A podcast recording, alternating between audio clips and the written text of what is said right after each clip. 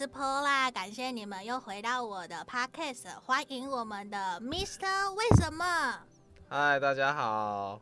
你可不可以开心一点？我第一集也这样跟你讲。因为我看发现你刚撞到了，我在一直在犹豫说要不要要不要讲出来。对不起大家，我我们今天来到专属录音 Podcast 的录音室，来录我们的这第五集。对，这是我们的第五集哦，你记得吗？我们第五集。我我不知道，我第一集后就已经忘记下来啊，都是我在剪片，都是我在剪片的。好，那今天我们的这个 title 是用尽生命去爱。那在这之前，我要呼吁大家，如果说你还没有订阅我频道的朋友，欢迎你可以在 YouTube 上面打 Paula 塔罗疗愈，可以找得到我。然后各大平台的 Podcast 我都上架了，可以打 Paula 疗愈，诶，Paula 塔罗疗愈。然后可以找到我，可以来跟我约个案占卜，有情感咨询。然后如果你觉得有需要的人，可以去找我们的临床心理师。为什么？好的。谢谢大家。对，他好，感觉他心情很不爽哈。没有，我刚我刚刚其实在在晃神。我刚刚在仔细感受一下这个录音室的那个。对，因为我们第一次来到专属的录音室，然后大家其实不知道我现在是用什么样的情况来录音。我是把我的披肩套在头上，像一个中东妇女，因为冷气吹我的头。而且，既然不把，就是你把头都披起来，为什么不把脸也遮起来？这样。好美啊！你要我在录音机前面骂脏话？这符合我们今天的主题吗？用尽生命去啊，就用尽生命在骂脏话。对啊，对。然后我也要跟大家呃说一下，我们依旧有在募集匿名大家的爱情故事。如果说你觉得你愿意真的跟我们分享你大大小小的爱情故事，无论是好的或是坏的，然后你又有想要问什么问题，一样。都可以写在信里面，传到 email 给我好吗？这边我陆续都会去整理，一样会请我们的临床心理师为什么先生来帮我们一起做一个厘清跟解答，好不好？那陆陆续续我有收到蛮多的信的，所以还是欢迎大家可以给我。好，那我们回到今天的正题哦，用尽生命去爱。呃，今天来信的挖宝吼，他说，呃，可能我今天这个故事你们听起来或许是悲伤的爱情故事，或是你要觉得我傻也好，其实我是一个病人，我有多重慢性病。在结束七年的异地恋以后，我遇到了现在的这个对象，他对我无微不至的照顾下，又能够理解我的病的情况之下，我们维持了一年的恋情。可是，在不久前，我才知道，其实这个对象，我的男朋友他已经结婚了。可是我知道，我暂时还没有办法没有他，没有这个人。同时，他的人生也遭逢了一些巨大的变故。我们两个人其实都内心交战，也都很痛苦。但是我相信，慢慢的他会走出阴霾。而我的生命也将可能会一点一点的消逝，嗯，然后继续病痛的这个折磨，因为我也不晓得说我的慢性病到底什么时候会好嘛。但是我也希望这个人他可以陪着我一起，两人三餐四季。那他其实给我们这个讯息很短，吼，这就是我们挖宝们的一个信。那对于我来讲，我看了这封信以后，我就在想，如果说我有能力可以再一次奋不顾身的去爱的那一个，我会是怎么样的我？我也想问问看，我们的为什么先生在面对一个这个对象，其实已经知道他的对象结婚了。你也知道说，你暂时没有办法放下他，但是如果是你专业的临床心理师，你会建议这样子的朋友挖宝，选择如何去面对他的生活？是真的祝福那个对象回到他原来的家庭，还是祝福他维持在原来的现况，去等待一个未知的可能？因为对方可能不可能再回来了。嗯。可是看了他的故事，会比较想跟他说，因为他有生病嘛，嗯，所以他在生病的时候，他还是这样子奋不顾身去投入一段感情。爱一个人。对啊，其实当下看完，心里面会有点酸酸的、啊，会觉得，然后一方面也会觉得说，哎、欸，他其实蛮勇敢的。哎、欸，不要打歌，不然你就要唱哦。好，对，你那你先不要唱，先不要唱，你可以学就好了。对，你可以学李荣浩。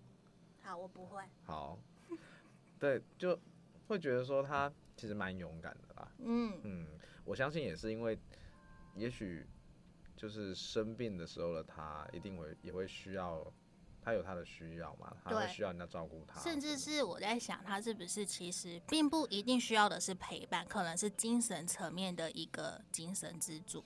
嗯，而且他刚他在他生命。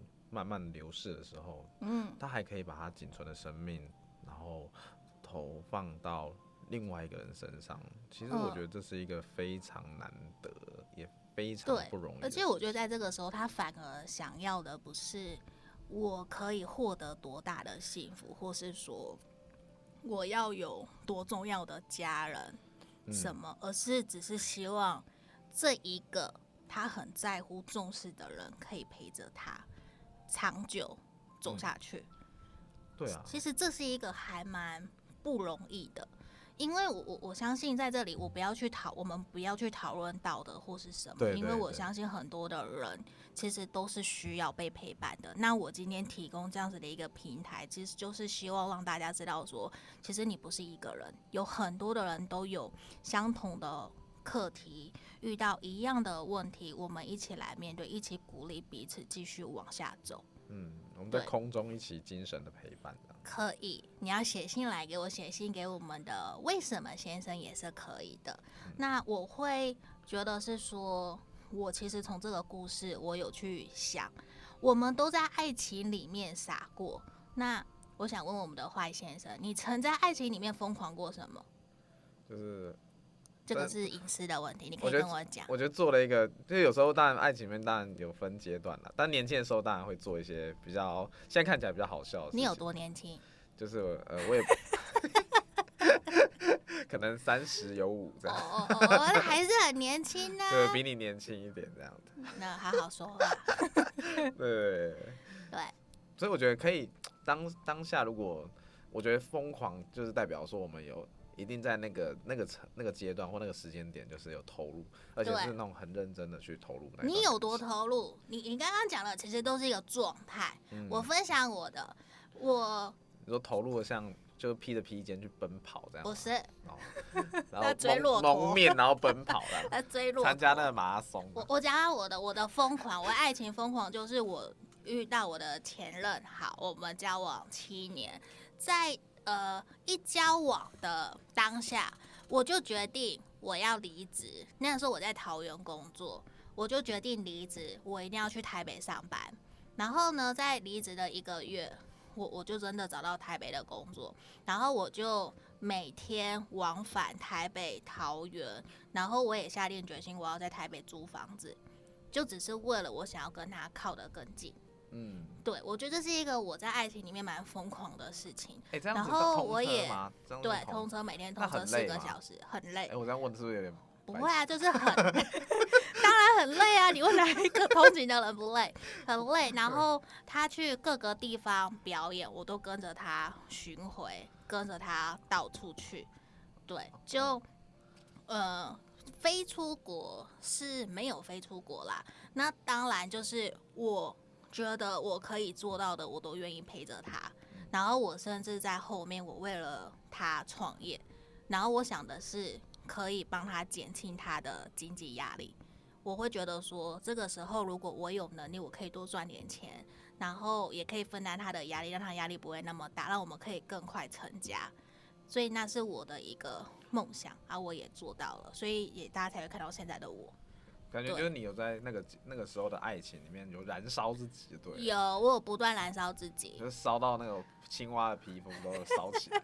青蛙需要水，然后你都用火去烧这样子，那不就死了？你就三杯蛙。对啊，三杯蛙。就我我可以接受每一个人在爱情里面都一定有疯狂的样子，只是在于说我们不要去伤害自己，不要去伤害对方，在于彼此双方都可以接受的方式去做。那以你来看，你会觉得刚刚我的描述，我的疯狂故事有点，我觉得你有让你害怕吗？没有，我觉得你有呼应到那个这个挖宝哎，你的挖宝。嗯那你不要特别挖宝，就是你你你会用你的方式去追追求你想要的感觉，就我很清楚知道我的目标是什么。对对对，我会真的去做啊。这个女生看起来她应该也有啦，只是说她当然他没有办法就是很细的去讲说，就是他的那个状况是什么。对对对，嗯，但但我觉得他应该就。我觉得其实他也很努力，他也很勇敢，在这样子的时候，我还是选择去面对我的爱情，面对我想要的。嗯，因为这个时候一定会有的人，我选择我要赚更多钱，我选择要环游世界，我选择要怎样怎样。嗯，那对他来讲，我觉得就是我自己觉得比较酸的地方，就是我自己心里面酸了，不是说我要酸他，就是说我觉得酸的地方在于说，他其实他的那个状态，他其实很想要一段很平凡的感情。嗯嗯，对，就只是有个人陪着我。对啊，对啊，嗯，这也是我想要的。我觉得那个很，其实这样听起来很棒，而且这个虽然不知道他是什么疾病，可是他生的病真的是更凸显出要告诉大家说，我们其实平常生活上的平淡平凡就是一个最可贵的事情。对，因为真的就是你不可能每天吃大餐，你真正需要的还是平常的，会痛风。对，对要要平常的清粥小菜，嗯，就还是白开水最好吧。你不可能每天喝酒嘛，你可以喝手饮料，我会怕会糖尿病，好吗？所以这也是我们今天想跟大家分享一个看起来没有到说太多的高低起伏，可是我们不是当事人，我们没有办法去体会他在那一段感情里面他的情感有多么的波折。让他多么的难受，或是一定有让他很开心、很快乐，让他愿意继续这样子去付出，等待一个人回来。嗯，对，那这就是我们今天给大家的一个人生故事爱情片喽。那我们就下个 podcast 见喽，拜拜。拜拜。